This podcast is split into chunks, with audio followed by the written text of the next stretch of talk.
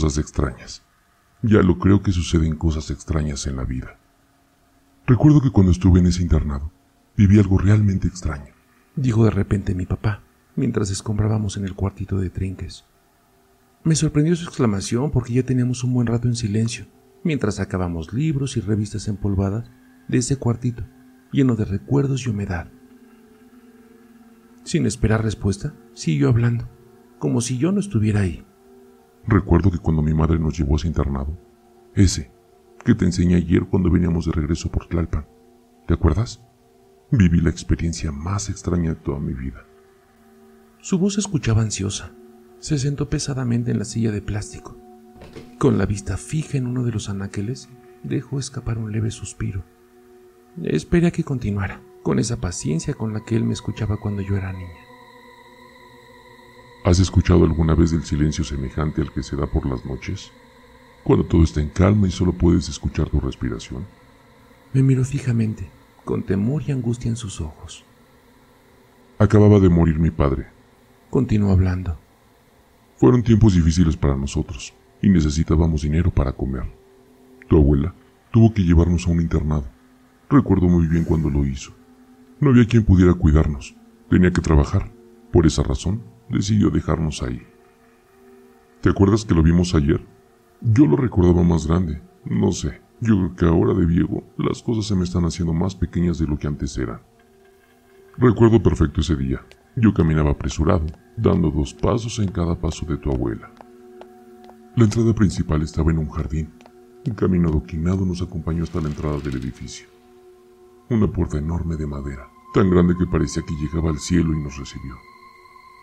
Todo se veía gris. El único destello de color eran esas hiedras que trepaban por las paredes del frente.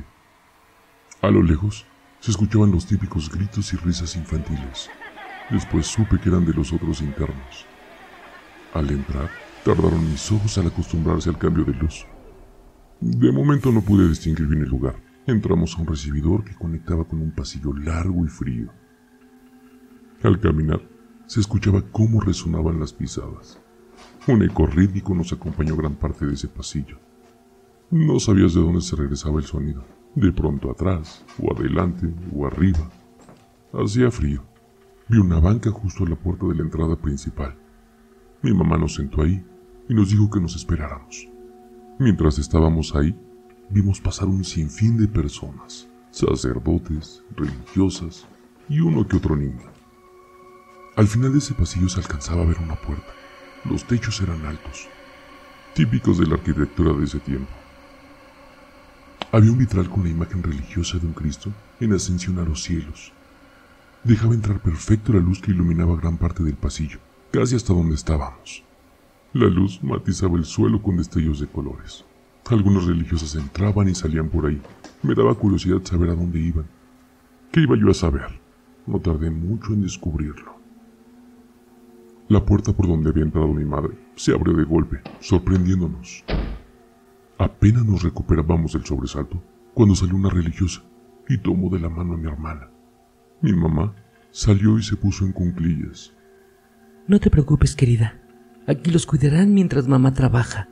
Te quedarás con la monjita. Vendré cada fin de semana por ustedes. En ese momento nos abrazó a los dos, y antes de que comenzaran los llantos y gritos, la religiosa se llevó a mi hermana. Tienes que ser fuerte, hijo. Tú eres el mayor. Recuerda que ahora eres el hombre de la casa. Y así otra religiosa me tomó de la mano y me llevó hacia el lado contrario de donde se habían llevado a tu tía. Recuerdo que mientras caminaba hacia la puerta que había visto antes, justo cuando pasaba bajo el Cristo en ascensión, miré hacia atrás y vi a mi madre. Estaba parada en ese pasillo, delineada por un halo que se formaba en su espalda, por la luz de la mañana que se metía por los arcos de la entrada principal. La puerta se cerró detrás de mí y una profunda angustia se me metió en mi pecho. Esa sensación de vacío no se volvió a llenar en mucho tiempo. Su relato se interrumpió. Hizo una pausa y dejó la figura que limpiaba mecánicamente. Podía ver la tristeza en sus ojos, y fue entonces que me percaté. Mi padre por alguna razón necesitaba que lo escuchara. Cuántas cosas no sabía acerca de él, de lo que había vivido y que ahora en mi vida adulta podía entender muchas de sus actitudes. ¿Cómo podría juzgarlo ¿Quién era yo para opinar en todo su sufrimiento? Si en algo podría ayudarlo, era en eso, escucharlo. Prestar atención en todo lo que tenía que decir. Él necesitaba sentirse aliviado en ese peso. Allí estaba yo, para escucharlo. Hubo silencio por un rato. Pude ver que se sobreponía ese recuerdo doloroso, a esa separación. Me atreví a preguntarle, ¿cuántos años tenían papá? Lo vi regresar de donde estuviera. Teníamos cuatro y seis años respectivamente. Guardé silencio y esperé a que él continuara con su relato. No pasó mucho. Dejó en una caja de cartón la figura de un dios hindú envuelta cuidadosamente. Se dejó caer en la silla limpiándose con el dorso de la mano el sudor que formaban perlitas en su frente. La religiosa que me llevaba se llamaba Rosario. Cuando pasamos la puerta, entramos a un patio grande. Lo primero que vi fue el crucifijo, justo al centro de la pared frontal. Era grande y la madera de la cruz se veía sólida y sumamente pesada. El Cristo parecía de metal. Yo era muy pequeño para saber de aleaciones. Me estremecí. Algo en él hizo que sintiera miedo. Su rostro estaba bien definido. Los rasgos faciales eran perfectos y sus ojos parecían dos hoyos negros y profundos. Hasta podría jurar que cuando íbamos pasando, su penetrante mirada nos siguió hasta perdernos en el pasillo. Caminamos de lado a lado, y recuerdo muy bien que al pasar por el centro pude ver una coladera de rejilla. Llegamos hasta la base de las escaleras que conducían a los pisos superiores. Los dormitorios estaban en el tercer piso. En la planta baja y el segundo piso se encontraban la capilla donde se celebraba la misa y las aulas del colegio. Al llegar al tercer piso, la hermana Rosario me indicó dónde se encontraban los sanitarios y las regaderas. Me dejó muy en claro que todos teníamos que levantarnos a las 5 de la mañana para bañarnos, vestirnos y bajar a las 6 en punto a la capilla para celebrar misa. Mientras caminábamos por el corredor, pude ver la entrada de los sanitarios. Eran amplios, pero lo que mayor impresión me causó fue la zona de las regaderas.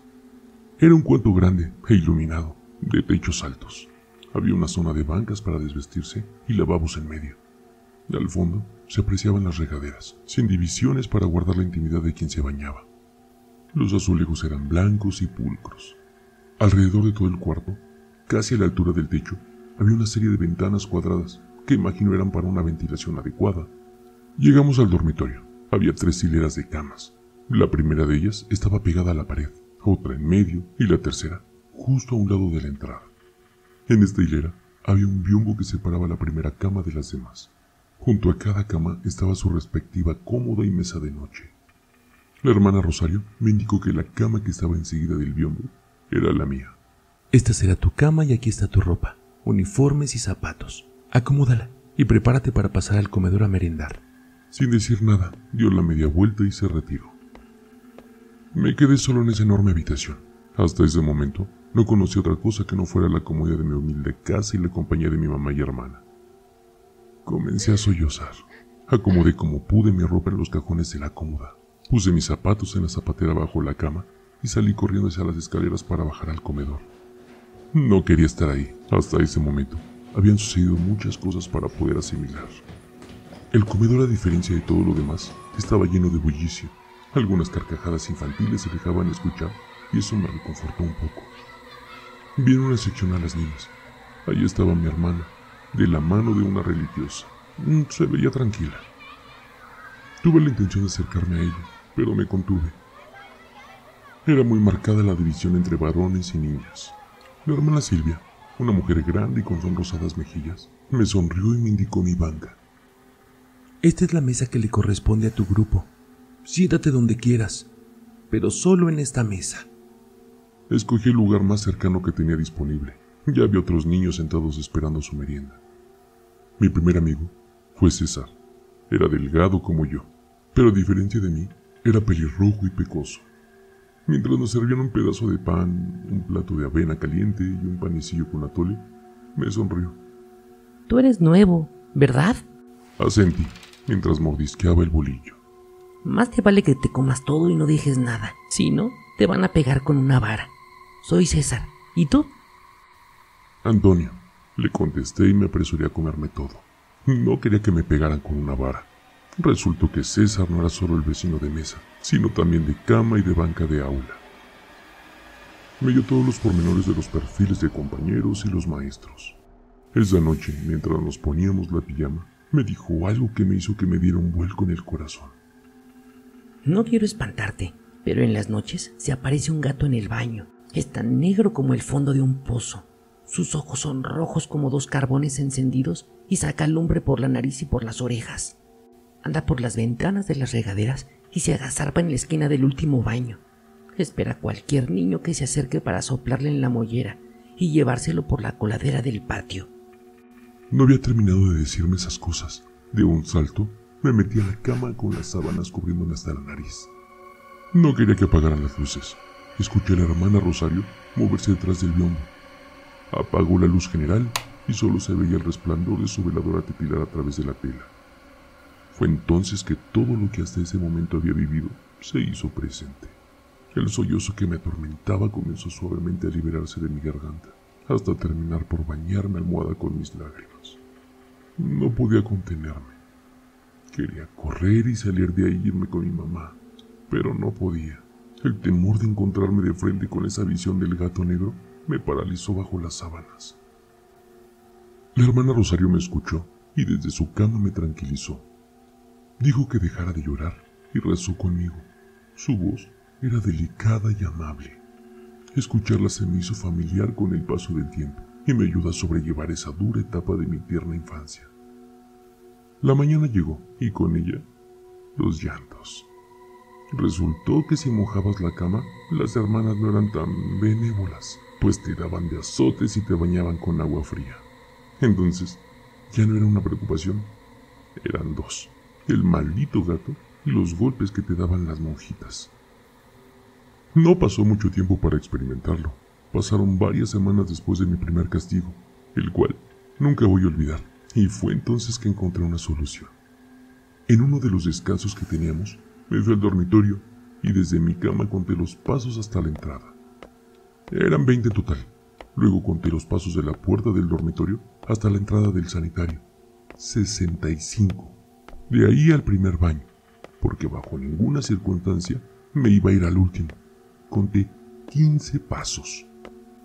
En total eran 100 pasos desde mi cama al sanitario, de ida y 100 de vuelta.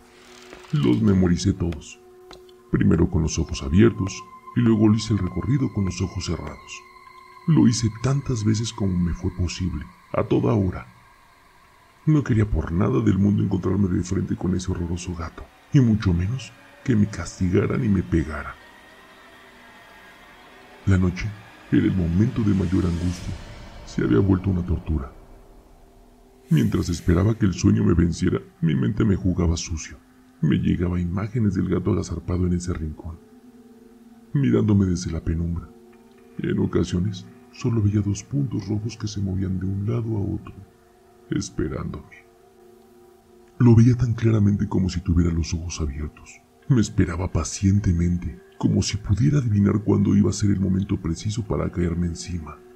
En ocasiones me parecía verlo en los rincones oscuros. Aún de día, ¿acaso eso era posible? ¿O era mi mente jugando? Llegó por fin el día, o mejor dicho, la noche que tuve la necesidad de utilizar mi método. Daba vueltas en la cama. La hermana Rosario había apagado ya desde hacía horas su veladora. No había oscuridad total en ese enorme dormitorio. La luz amarillenta de las iluminarias del patio y de la calle penetraban fugazmente. Proyectaba un haz de luz en el piso, formando sombras sospechosas en la cama de mis compañeros. Evitaba mirar en esos lugares, porque allí estaba el gato. Pensaba que la sensación de orinar iba a disiparse una vez conciliado el sueño. Hmm, pero no fue así. Conforme pasaban los eternos minutos, fue incrementando la necesidad. En ese momento, supe cómo era el sabor del miedo. Era amargo, como si mordieras un pedazo de madera seca, como ese sabor que te queda en la boca después de tomar un ajenjo. Ya no aguantaba más el deseo de orinar. Reuní toda mi fuerza de voluntad y me levanté. Con los ojos cerrados conté mis pasos hacia el sanitario, tal como lo había ensayado tantas veces. Mis sentidos estaban alertas, percibía todo. Sentí el frío de los azulejos del baño y hice lo que tenía que hacer. Apretaba mis párpados. Todas las imágenes estaban ahí, agolpándose en mi mente, torturándome. Una tras otra pasaban como si fueran fotografías. Y escuchaba. Mientras orinaba, sentí un suave pero reconocible soplo en la nuca. Los vellos se me erizaron. Era el gato. El momento de mayor vulnerabilidad lo había aprovechado. Estaba ahí. Podía sentirlo claramente. Podía olerlo. Su hedor llenó mi nariz y nubló mi razón. Sentí su aliento cerca, muy cerca de mi cara. Era verdad. Estaba paralizado. Por más que intentaba moverme, mi cuerpo no me respondía. Podía sentir cómo se movía cerca de mí. Me acechaba. Mis ojos permanecían cerrados en todo momento. Yo obligué a mis piernas a responder y con todas mis fuerzas regresé a mi cama tan rápido como pude. Y de un salto en el paso 19 me metí a mi cama. El corazón sentía que se me salía.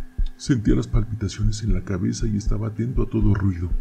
Recé como me había enseñado la hermana Rosario y poco a poco todo se normalizó.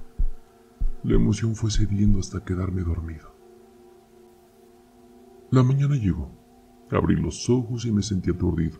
Una vez bien despierto, pude percatarme de que mis compañeros estaban murmurando. ¿Acaso había sido una pesadilla? Parecía tan lejano todo lo acontecido en la noche.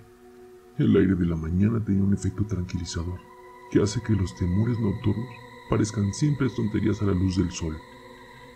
Pero al salir al patio para ir a la misa de la capilla, nos encontramos que el crucifijo estaba en la coladera. Lo habían bajado y arrastrado hacia ahí, y en el aire se respiraba un olor a huevo podrido que hacía que te dieran arcadas. Era el mismo hedor que había percibido en el baño, y de pronto lo vi. Allí estaba, agazapado entre las sombras que se formaban entre la base y la pared donde había estado el Cristo en un principio mirándome. Vi perfilarse su silueta en la penumbra, con esos ojos encendidos que poco a poco fueron disipándose hasta convertirse en dos minúsculos puntos rojos. Recuerdo que ese día nos llevaron a todos al patio de las niñas y luego vimos un correr de sacerdotes, seminaristas y monjitas de un patio a otro. Los días siguientes rezamos mañana, tarde y noche, rezábamos el ángelus y también el Via Crucis, hasta que ese olorcillo dejó de percibirse. La mirada de mi padre estaba fija en mí. Pude ver claramente lo afectado que se encontraba al recordar toda esa experiencia. Sus ojos cansados por el tiempo pedían desesperadamente encontrar en los míos un atisbo de credibilidad. Dejé a un lado lo que tenía en las manos y lo abracé con todas mis fuerzas. Sentí su cuerpo temblar por el terror que aún sentía al recordar. Traté de tranquilizarlo y con cuidado lo ayudé a levantarse de la silla. Ven, papá, estás muy alterado. Recuéstate. Te voy a preparar un té. Mientras lo conducía con cuidado a su recámara, vi que ya casi oscurecía. Desde un tiempo atrás, por su edad avanzada, decidí vivir con él, por lo tanto, ocupaba la otra recámara. Lo dejé recostado y fui a la cocina para prepararle su cena. Ensimismada en mis pensamientos, las imágenes de lo que me había contado se agolpaban en mi mente. Apenas podía imaginar el terror que había vivido. Pensaba que tal vez había sido parte de su imaginación infantil para poder sobrellevar la angustia de la separación. Cuando escuché un grito que me heló la sangre, solté el pocillo derramando el agua sobre la cubierta en el que estaba preparando el té y corrí hacia la recámara. Un grito ahogado quedó atrapado en mi garganta. No pude moverme para auxiliar a mi padre, que yacía en el suelo extendiendo sus manos hacia mí. Petrificada por el terror permanecí parada allí, en la puerta. Allí estaba ese ser, completamente negro, mirándome y siseándome, como lo hacen los gatos. Sus garras horripilantes sujetaban las piernas de mi padre, arrastrándolo desde la cama, llevándolo hacia la puerta que daba hacia la azotehuela. Pude ver claramente que su intención era llevarlo a la coladera, y un rastro lodoso había quedado tras de sí. Su pestilencia llenaba toda la habitación. Reaccioné demasiado tarde. Corrí tomé a mi padre por los brazos, hasta lograr abrazarlo quedando mi cara cerca de la suya. Sentí el esfuerzo que hacía para resistirse a esa fuerza sobrenatural que ejercía ese animal en su cuerpo al jalarlo. Apenas pronunció palabra. Fue muy tarde. Vi cómo la vida se escapaba de sus ojos.